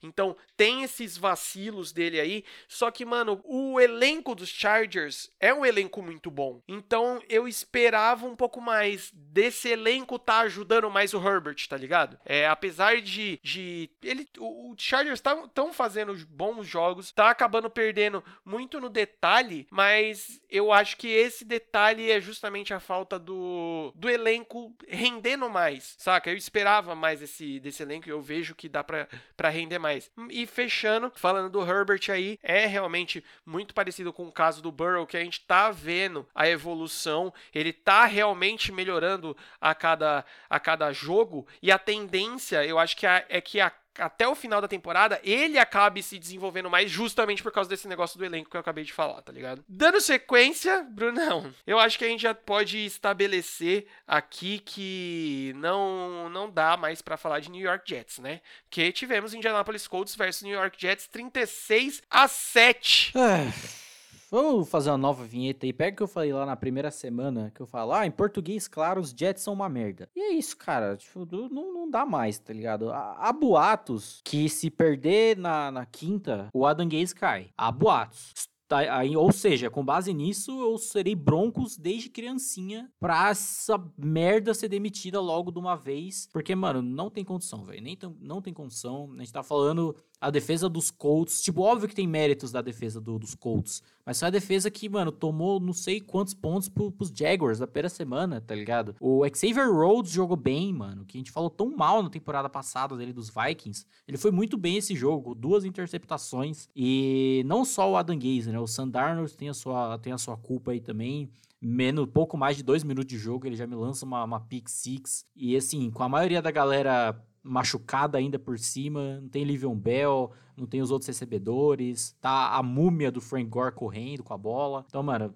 sem condições. Beleza, Colts, parabéns, ganhou, é nóis, vamos pro próximo. É, mano, é, o resumo é, foi um free win pro, pros Colts, é, errado eles não estão, tem que passar o carro mesmo, garante a vitória, põe mais um pontinho aí pro recorde e já era, mano, Jets não tem mais condição, velho, sério, tem que, tem que acabar esse time, tem que acabar junto os dois times de New York e acaba, tá ligado? Porque se juntar os dois não dá meio. Próximo jogo tivemos Seattle Seahawks versus Dallas Cowboys, 38 a 31 para os Seahawks e que jogão até o fim, o pau torando, né, velho? Foi um jogo bem, bem cabuloso que se consolida, né, além da, da diferença de, de quarterbacks, o quão a galera age como um time inteiro a, quando a situação aperta, né? Mas assim, falando do, do, dos Cowboys, essa secundária é ainda muito preocupante. E não, tipo, tá bom, você jogar contra o Russell Wilson é realmente uma parada tensa. Mas ainda assim, mano, apesar do Xavier Rhodes ter tido. É, Woods, aliás, né? Rhodes é o dos Colts. Ter tido um jogo ok.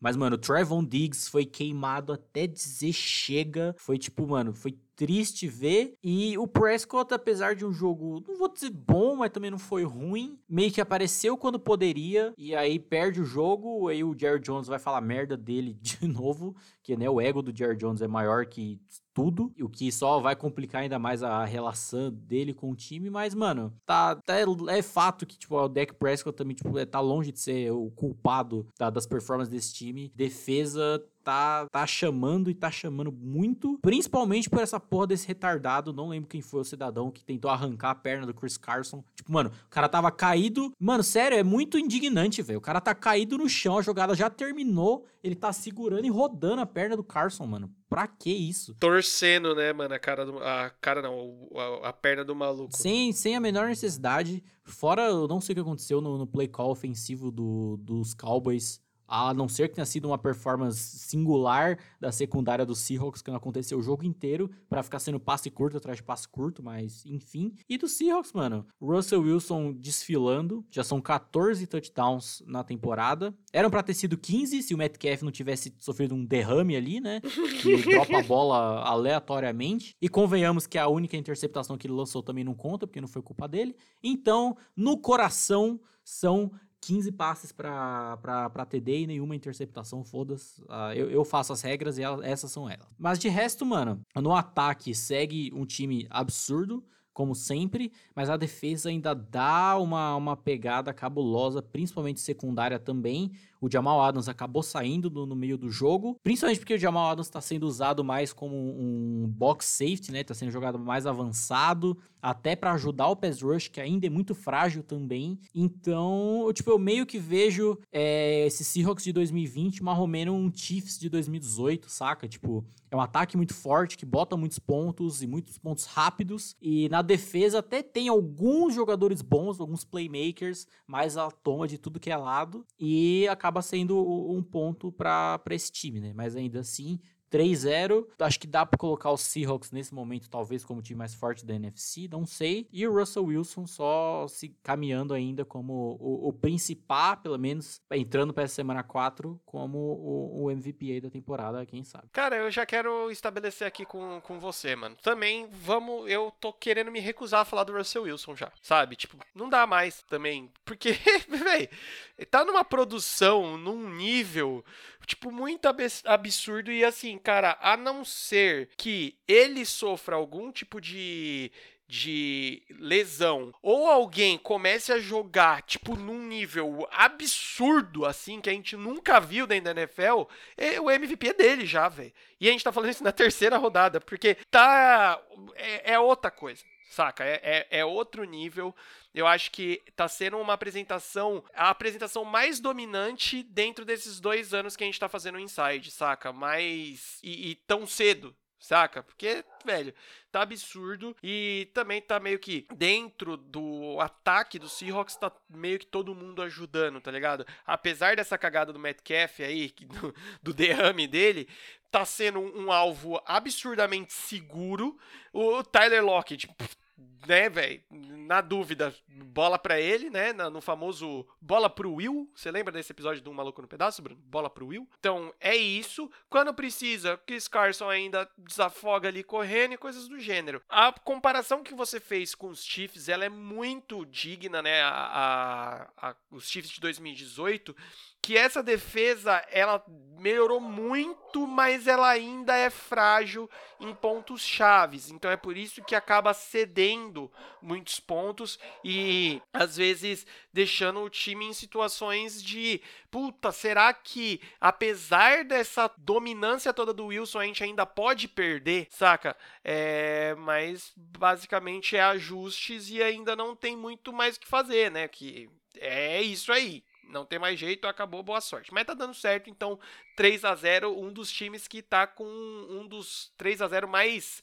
largo 3 a 0 um gordo. Falando dos Cowboys, velho, apesar de rivais de divisão e coisa do gênero, eu gosto de tirar essa carapuça de torcedor quando eu vou falar aqui dos Cowboys. É que, mano, eu vou ser bem sério que muitas vezes eu fico com dó deles, velho porque principalmente do, do deck, porque dá pra ver que ele tá se esforçando pra caralho, saca? Ele tá dando sangue, ele tá, mano, por favor, gente, eu sou um bom quarterback, caralho, presta atenção em mim aqui. E, mano, parece que sempre falta aquela unha do dedão do pé que você corta, sabe? Que só falta aquele negocinho assim pra deslanchar mesmo, pra botar o pau na mesa e, e e ser o time que muito se espera do, dos Cowboys, mano. Porque é um elenco muito forte, tem muito talento. A gente comentou sobre possivelmente ter o melhor trio de wide receivers. A gente comentou antes de começar a temporada que era uma defesa forte, mas está se mostrando bem cagadinha também, né? E, e, e perdida principalmente mas eu vejo muito isso, cara. É, o Dallas tá por detalhe, velho. Para mim o, a sensação é essa, o resumo é esse. Dallas tá por detalhe. Quando eles conseguirem ajustar esse detalhe, e eu não vou saber te, te explicar qual detalhe que é, saca? É, eu acho que aí sim vai deslanchar e aí sim vai se tornar o time que é. Mas o problema é que, né, mano, sempre tem esse bagulho de, pô, por ser o maior time, né, de torcida de futebol americano, sempre a pressão vai ser triplicada no caso. Dando sequência, Brunão, tivemos o maior a zebra da rodada, né? Porque tivemos Arizona Cardinals versus Detroit Lions 26 a 23 3 para os Lions. O que aconteceu com os periquito, cara? Foi um jogo muito estranho dos Cardinals, principalmente do Kyler Murray, assim, uma forçação de barra inacreditável. Vide as três interceptações, que só não foram quatro, porque o defensive back dos Lions dropou uma bola que estava no, no colo dele. Então, em tese, foram quatro interceptações, basicamente que assim, tava muito, muito estranho. O play call do, do Kingsbury também foi muito, muito do questionável. O DeAndre Hopkins tentou, né, como ele sempre tenta. Teve várias várias jogadas que o Murray tentava um passe para algum outro lado e não dava certo, que aí passava o replay do Hopkins fazendo a rota sozinho, aí ele virava e ficava olhando tipo, porra, mano, tô sozinho aqui, parça. Então foi foi muito, muito, muito estranho. Acho que foi uma derrota boa pra, pra botar o time a calçar as sandálias da humildade, tá ligado? Tipo, mano, é um time. O potencial que a gente já falava muito, o Kyler Murray é muito bom, o Kingsbury vem mostrando esse amadurecimento em seu segundo ano como head coach na NFL, mas menos, tá ligado? Menos, porque você não vai ganhar jogo de qualquer jeito, mesmo sendo contra o Detroit Lions, mas tipo, precisa um, um pouco mais, mais de humildade, mais vir mais centrado porque é, mesmo tendo jogadores muito, muito talentosos, tanto na defesa quanto no ataque, é, é o, a, o buraco é mais embaixo, tá ligado? Você não vai ganhar apenas pela, pela qualidade desses jogadores. E pelo lado do, dos Lions, a defesa foi bem contra, contra o jogo terrestre. Grande jogo do, do Tracy Walker. Eu gostei. Cara, a performance do Jeff Okuda nesse jogo foi, foi complicada, porque ele teve lances que ele ia muito bem marcando o Hopkins e outras que ele dava umas bobeiras, mas conseguiu mandar uma interceptação também, então bacana. E no mais, correram relativamente bem com a bola e não abandonaram do nada como fizeram contra os Packers, acho que foi. E o Matt Stafford também muito muito muito centrado, correto, não fazendo nada de muito absurdo, mas jogando o que tem que jogar. Então, uma vitória razoável para os Lions, em termos de, tipo, os Cardinals jogando desse jeito, ainda acabou sendo um jogo muito apertado, mas é isso. Matt Patricia se sustenta por vitórias em cima dos Cardinals, basicamente. É, é isso, é o novo argumento dele, vai, ele vai imprimir esse placar aí e prender na atrás do playbook, assim, tá ligado? É toda vez que nos próximos jogos que aparecer ele na sideline, vai estar tá lá o placar, tá ligado? 23 a 26 em cima dos, dos Cardinals. Cara, já tô falando falando dos Lions mesmo, mano, é... nesse jogo eu consegui enxergar os Lions do ano passado, que a gente comentou tanto, sabe? Do quase. De puta, tava jogando muito bem, mas dava uma vacilada e acabava entregando o jogo na hora que não não devia entregar, eu consegui enxergar, só que eu tô falando no, do todo lado positivo da coisa.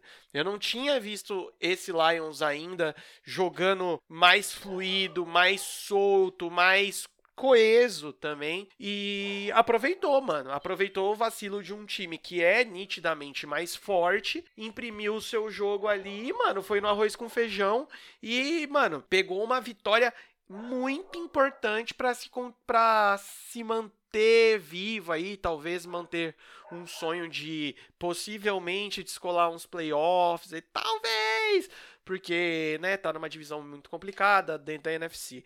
Mas não tenho muito mais o que, que complementar dos Lions, né? E os Cardinals, cara, eu já tinha falado isso algumas vezes, que precisam chegar urgentemente no Kylo Murray e falar, irmãozinho, menos, abaixa muito essa bola. Porque é, o tamanho do salto que ele entrou, velho, a gente sabe, Kylo Murray é o quarterback mais baixo da NFL. Ele entrou do tamanho do Big Ben, assim, mano, do tamanho do salto que ele entrou, saca? Achando a, a postura que eu é, interpretei dele, mano, é que a qualquer momento a gente ganha essa porra desse jogo, saca?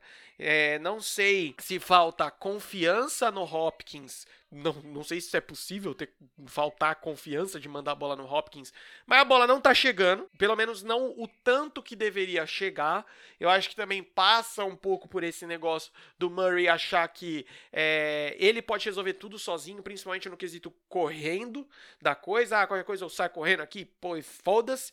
E assim, velho, talvez essa derrota é, era a necessária para acordar o time, porque eles estão também numa divisão muito complicada, cara.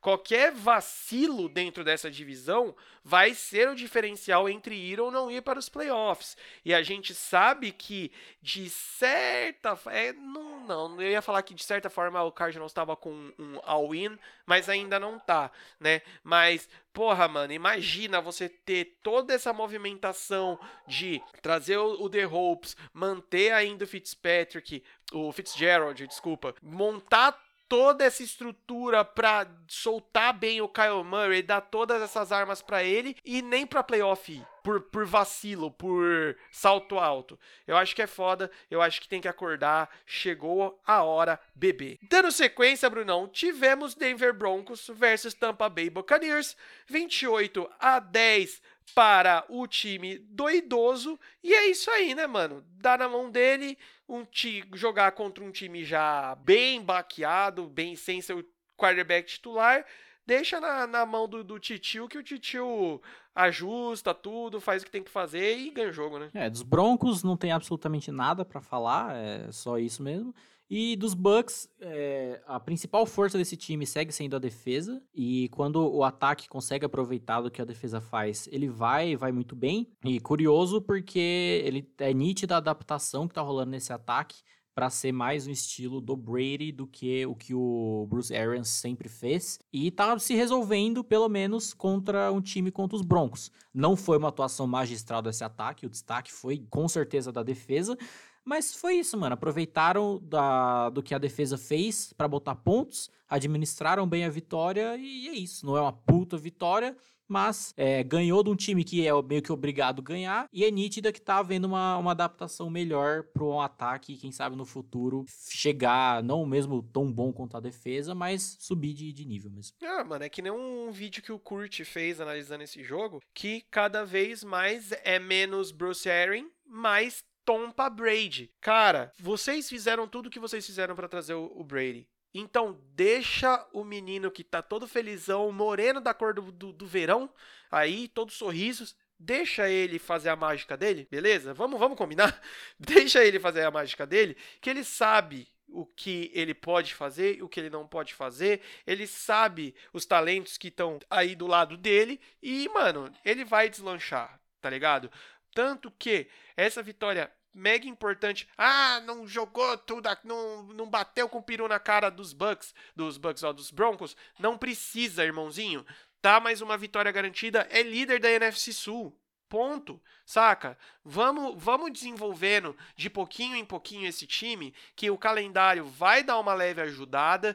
E aí, mano, não nos próximos jogos, mas vai dar uma leve ajudada. Então, assim, pode ser que a gente veja um Bucks campeão. Campeão não é. É campeão da divisão, né? Então, seja em menos, galera. Não precisa ser tudo ou ganha de lavada ou, ou perde, né? Tem, tem o meio termo aí. Dando sequência, domingão à noite, fechando o domingo cheio de jogos e com live. Tivemos New Orleans Saints versus Green Bay Packers 37 a 30 para o time do quarterback que ainda tem braço. É, better, better quarterback wins, né? Porque assim, é, os Packers foram, foram muito bem, principalmente é, o Matt LaFleur chamando e ajustando o time como um todo, né, mas principalmente o ataque, se viraram muito bem sem o Davante Adams e ele brilhou basicamente nesse jogo, foi realmente muito, muito bem. A defesa, sem o Kenny Clark, sofreu muito contra o jogo terrestre, sobretudo, muitos tackles perdidos, muita cedendo muitas jogadas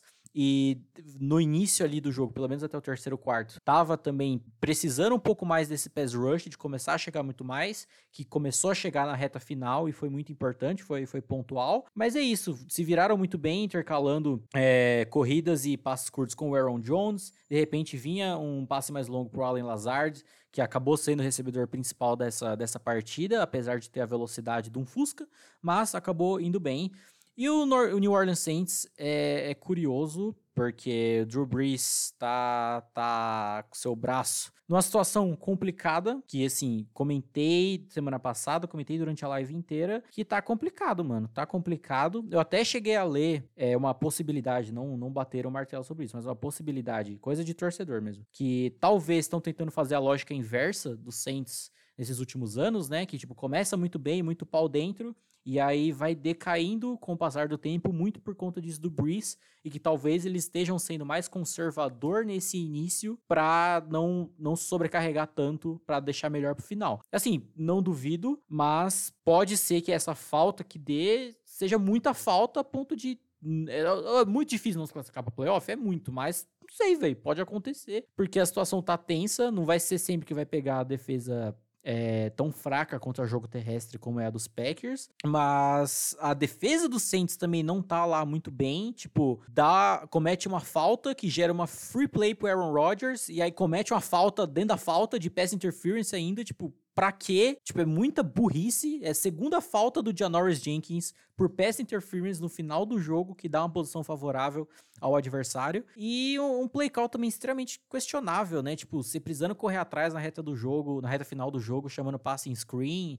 Aquele read option com o Tyson Hill, que acabou sendo um fumble. E é estranho, cara. Tá, tá muito estranho o Saints e vai precisar de uma retomada braba aí para virar um time realmente bom e estruturado como foi por muito tempo, pelo menos nessas últimas duas, três temporadas, né? Que era um time que mostrava muita força desde o início. E a situação do Drew Brees também é um pouco estranha e, de certa forma, até triste, porque quantos anos a gente viu a defesa do Saints sendo tipo um lixo, a pior da liga disparado, e aí o Breeze ia lá, mano, botava o time nas costas, atacava ponto para tudo que é lado, ia muito bem. Para chegar nesse ponto que tá agora é meio, meio complicado. E novamente os Packers foram muito bem dentro das limitações que tinham, apesar de muitas falhas.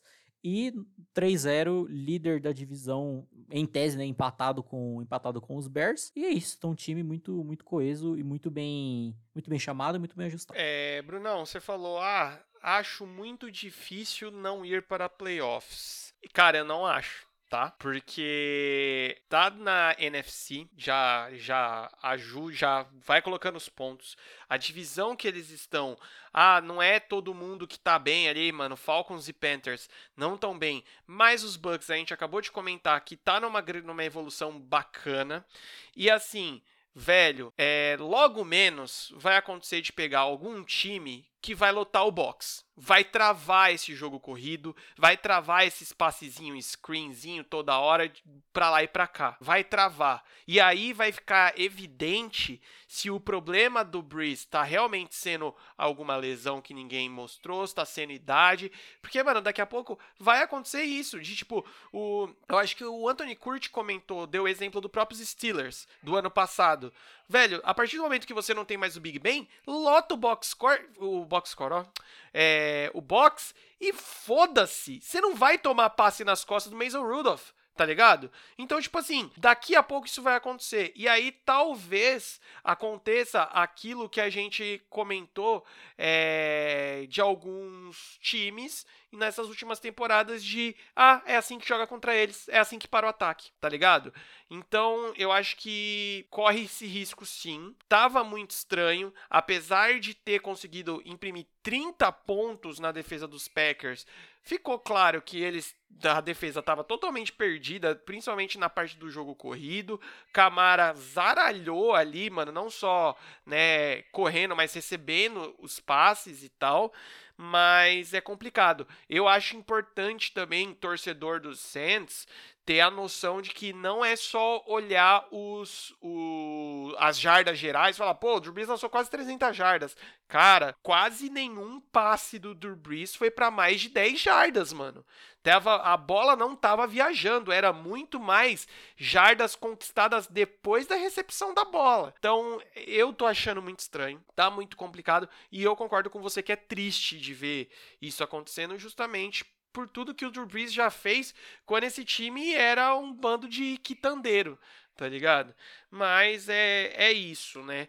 Já no de, do lado de Green Bay, irmãozinho, a, a, o, o Poucas continua. Foi um jogo mais tenso? Foi. Foi um jogo que em alguns momentos ficaram atrás do placar? Foi. Mas, irmãozinho, poucas. Abriu, abriu, abriu. É... Deu oportunidade pro Aaron Rodgers, o bichão tá indo, velho. Que nem você falou aí, mano. Uma, uma jogada atrás da outra, a defesa do Saints cometendo falta. Caguei, velho. Vou meter ponto. É isso que tá acontecendo. Fora que, mano, várias jogadas é, bem chamadas, assim, bem inteligentes. E você vê que, né, mano, você tava sem o seu principal recebedor. Então, bora ativar o Allen Lazard para para ser o cara, para ser o ponto de escape e foi, né? O, o Robert Tonian também jogou muito bem, mas cara, é, Green Bay é um time que, beleza, tem alguns errinhos ali na defesa, a defesa às vezes é muito aberta, mas cara, para mim ainda é um dos times a ser batido nessa temporada. E Fechando, Brunão, segunda-feira teve o quê? Teve live da gente de novo comentando Baltimore Ravens versus Kansas City Chiefs 30, 34 a 20 para os Chiefs. Reza a lenda que ganhou o time com o melhor quarterback. É, exatamente. Esse jogo ele é, ele é complicado porque do lado dos Ravens, assim, tem quem já tá cagando na cabeça do Lamar, falando que é pipoqueiro e ele obviamente tem a sua tem sua culpa sim. Mas é, o que é mais estranho desse time é que, tipo, se o plano de jogo dá errado e eles não estão nessa situação de, tipo, abrir vantagem cedo e forçar o outro time a correr atrás, se não for isso, eles não, não conseguem, tipo, basicamente fazer nada direito. E eu acho que a grande responsabilidade disso é do Greg Roman, coordenador ofensivo, porque ele não adapta, ele não ajusta as coisas, tá ligado? Tipo, a defesa dos Chiefs Tava muito bem marcando homem a homem, principalmente os wide receivers. Limitou muito o Marquise Brown. E aí, depois de um tempo, assim, desiste de tentar correr com a bola também. Quando tava encaixando bem, acho que talvez é a única o único jeito que o ataque dos Ravens estava andando e vai ficar nessa apenas. Tipo, o alvo mais, com mais recepções do Lamar foi o J.K. Dobbins, que é um running back, saca? Então é complicado, cara. Fora que a, defesa dos Chiefs, depois de um tempo, o pass rush começou a chegar também, principalmente nas pontas da linha. E é difícil, mano. Se os Ravens vão ficar nessa pindaíba, tipo, é, é um time cabuloso quando zaralha desde o início e aí força o outro time a correr atrás. Se não, eles não conseguem fazer nada, tipo, fica na mesma até tentar alguma coisa. É, é complicado, cara. E os Chiefs, mano, não tem o que falar também, né? Poucas ideias. Mahomes só para ele com a 38. Mas o, o, destaque, não o destaque, né? Mas a atuação da defesa dos Chiefs foi realmente muito, muito boa. Cara, é, falar já dos Chiefs aí, só para complementar o que você falou, realmente, Lamar, Lamar, ó, Mahomes, alguém tem que dar um tiro nesse menino para dar uma segurada no bicho. É, que nem a gente já tá batendo bastante nessa tecla também. Mas se falava, ah, os Chiefs não corriam muito bem com a bola, esse tal de Edwards Hiller tá aparecendo cada vez mais justamente para isso, para falar que o jogo corrido tem volume alto e, e, bem feito. Então, amigão, tá complicado. Se acabei de falar que o Green Bay talvez, o Green Bay Seahawks seja o time a ser batido do lado da NFC, do lado da FC é Kansas City sem pensar duas vezes. E Baltimore, mano, e aí, vai ser o time absurdo que não sabe virar um jogo? É isso que a gente vai ter que resumir os Ravens agora? Porque basicamente é isso, né? Se não é se, se começa a tomar ponto e, e não consegue re, é, respirar logo na sequência assim, eu tenho a impressão que, cara, abriu 10 pontos no Ravens já era, você ganhou o jogo. Essa é a impressão que o time tá passando nos últimos tempos, saca? E aí tem aquele negócio de tipo, ah, mano, puta que pariu, o Lamar tá aprendendo a passar mais a bola, mas porra, 97 jardas só nesse jogo é muito complicado, mano. É, tá tá, tá torto aí o negócio, tem alguma coisa muito errada acontecendo e precisa ser resolvida para não ser só isso. Ah, quando dá tudo muito certo, beleza, a gente vai destruir vai ganhar. Tomou 10 pontos de diferença, puta, perdemos o jogo. É foda, né? Mas, Brunão, a gente falou bastante isso lá na live, então fique ligeiro, nos siga lá no Instagram, porque a gente vai definir ainda qual vai ser a live dessa semana e chegamos na semana 4, né? Vamos passar rapidão os jogos que teremos aqui. Teremos quinta-feira agora Jets e Broncos, meu Jesus Cristo. Depois Lions e Saints, aí que ativa o alerta talvez para os Saints, principalmente por causa desse último jogo dos Lions, né? Podemos dizer assim. Teremos Buccaneers e Chargers, um mismatch meio interessante. Bengals e Jaguars, ai Jesus Cristo, completando ai Jesus Cristo, Texans e Vikings. Depois vamos ter assassinato em rede nacional com Seahawks e Dolphins. O jogo que vai tirar a invencibilidade de alguém com Titans e Steelers. Cowboys e Browns logo na sequência. Cardinals e Panthers. Bears e Colts. Washington e Ravens, aí ó o pano de fundo para os Ravens se reerguerem. LA Rams e Giants, aí talvez uma free win para os Rams, quem sabe. Chiefs e Patriots, ai meu Deus. Lamar de frente com Belichick de novo. Lamar, ó. Mahomes de frente com Belichick de novo, ai ai. Raiders e Bills. 49ers e Eagles e fecha em Packers e Falcons na segunda-feira. Brunão, alguma coisa que você quer comentar desses jogos aí? É, tem alguns, alguns curiosos aí. Os jogos de, de horário nobre nem tanto, mas principalmente dos times, é, do caso Steelers e Titans, que eles estão 3-0, e os outros ainda que podem é, se aproveitar de times mais, mais fracos que vão pegar, ou de acabar se complicando de vez com algumas zebras. Então é isso, galera.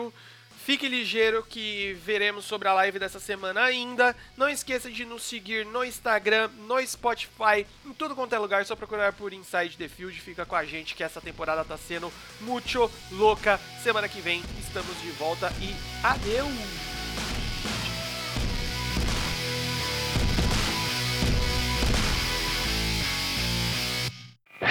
Podcast editado por Lucas Braga. Contato via Instagram em lucasbraga35.